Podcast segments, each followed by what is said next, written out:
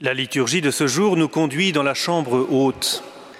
Nous sommes le soir du premier jour de la semaine, le dimanche après la mort de Jésus. Cette chambre est verrouillée, scellée comme un tombeau.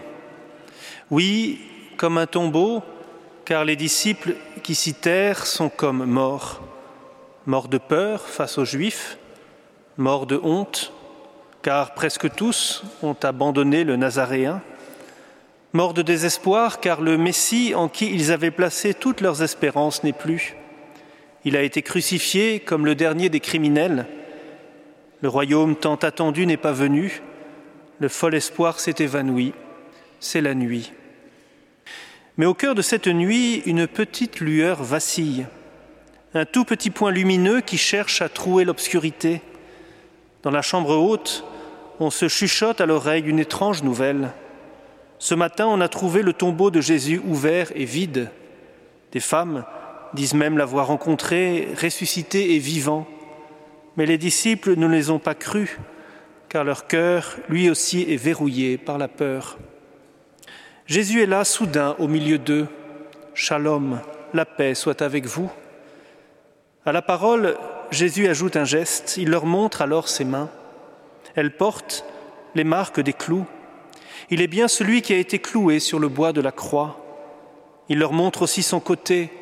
Il est ouvert. Il est bien celui qui a reçu un coup de lance dans le cœur d'où ont jailli du sang et de l'eau. Mais ce cœur ouvert pour Saint Jean est beaucoup plus qu'une simple plaie. Comme l'appelait Jean-Paul II, ce cœur est la source d'où jaillit la grande vague de miséricorde qui se déverse sur l'humanité. C'est ce cœur qui a tant aimé les hommes, comme dira Jésus à Sainte Marguerite Marie, qui révèle là toute sa tendresse. C'est à ses plaies, à ce cœur transpercé, que les disciples le reconnaissent et la joie les remplit soudain. Oui, Jésus est vivant, il est ressuscité, ils en sont les témoins émerveillés. Toutes leurs fautes, il les a prises sur lui et les a rachetées. Toutes ces plaies affreuses qu'il lui avait infligées par leur trahison, et leur manque d'amour, le ressuscité les arbore maintenant fièrement, comme autant de trophées de sa victoire. Par ses blessures, nous sommes sauvés. Les disciples sont dans la joie car ils sont les premiers bénéficiaires de la miséricorde divine. Mais la miséricorde divine est un fleuve impétueux que rien ne peut arrêter. S'ils en sont les premiers bénéficiaires, les disciples ont à la faire déborder largement au dehors. Jésus les appelle à déverrouiller leurs portes. De même que le Père m'a envoyé, moi aussi je vous envoie. En les envoyant, Jésus souffle sur eux, recevez l'Esprit Saint. Tout homme à qui vous remettrez les péchés, ils lui seront remis. Il faut que les disciples et l'humanité entière se laissent atteindre et imprégner par cet esprit que le ressuscité leur donne. C'est l'esprit qui guérit les blessures du cœur. C'est lui qui abat les barrières qui nous éloignent de Dieu et nous divise entre nous. C'est l'Esprit qui restitue la joie de l'amour du Père et celle de l'unité fraternelle. Le Christ diffuse la miséricorde sur l'humanité à travers l'envoi de l'Esprit. L'Esprit qui dans la Trinité est la personne amour, comme l'appelait Jean-Paul II. Et la miséricorde n'est-elle pas le second nom de l'amour?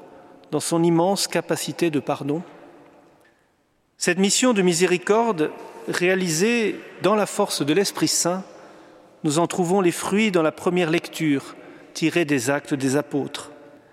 Par les mains des apôtres, avons-nous entendu, beaucoup de signes et de prodiges se réalisaient dans le peuple. Une foule venue des villages voisins de Jérusalem amenait des gens malades et tourmentés par des esprits mauvais, et tous, ils étaient guéris. Tous, ils étaient guéris.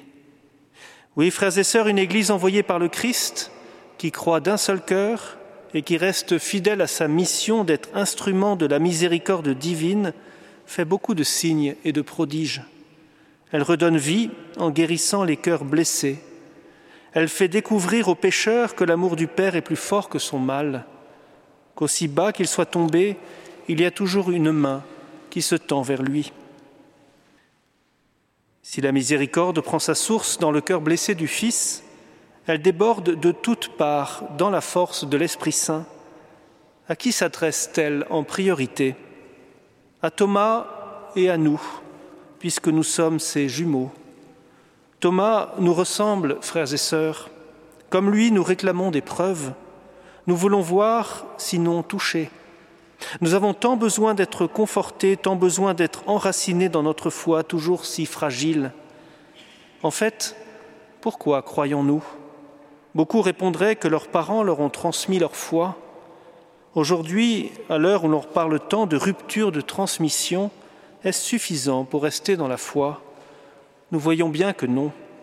Sans rencontre personnelle, régulière et persévérante avec Jésus vivant, on décroche. Jésus n'est plus présent sous le même mode que du temps de sa vue terrestre, mais il se laisse approcher autrement. Cette rencontre se fait dans la prière, dans la lecture de la parole, dans la vie fraternelle fondée sur l'amour, mais aussi dans les sacrements, particulièrement dans celui de l'Eucharistie et de la réconciliation. Dans l'Eucharistie, nous touchons le Christ.